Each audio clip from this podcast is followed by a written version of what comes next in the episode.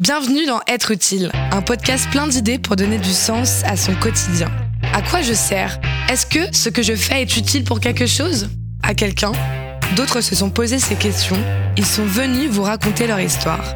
Chacun à leur façon, ils ont trouvé un moyen d'être utile, pour eux et pour les autres. Être utile est un podcast de grande contrôle réalisé avec le soutien du service civique. Émira Limam, 23 ans. Être utile, c'est quoi? Qu'est-ce que ça veut dire? Être utile, c'est être dans l'action, ne pas rester euh, immobile, faire des choses. Dans quel domaine as-tu choisi d'être utile? Je suis à l'accueil du secteur de médecine interne. C'est des patients qui sont atteints de maladies euh, rares.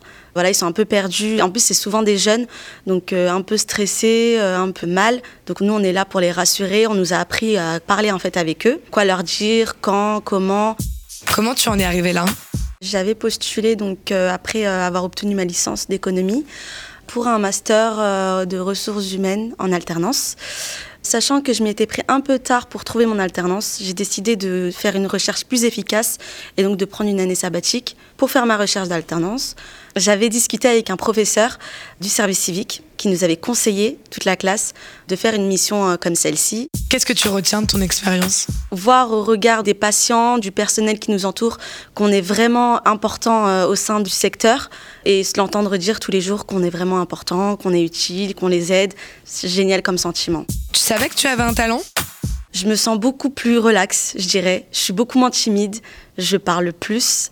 J'étais pas quelqu'un de renfermé, mais voilà, j'ai même pas être au devant de la scène, sachant que là, je suis toute seule dans ma mission de service civique, donc je pensais pas que je pouvais autant euh, me sentir à l'aise dans cette situation-là. Quels sont tes projets maintenant? Je vais reprendre euh, mes études en master, vu que je suis actuellement en recherche d'alternance. C'était le but de cette année sabbatique. Quels conseils tu pourrais donner à ceux qui nous écoutent? Il ne faut pas hésiter à faire un service civique parce que faut penser au fait que bah, vous allez vous sentir utile. Au début, je pensais vraiment que j'étais pas nécessairement utile.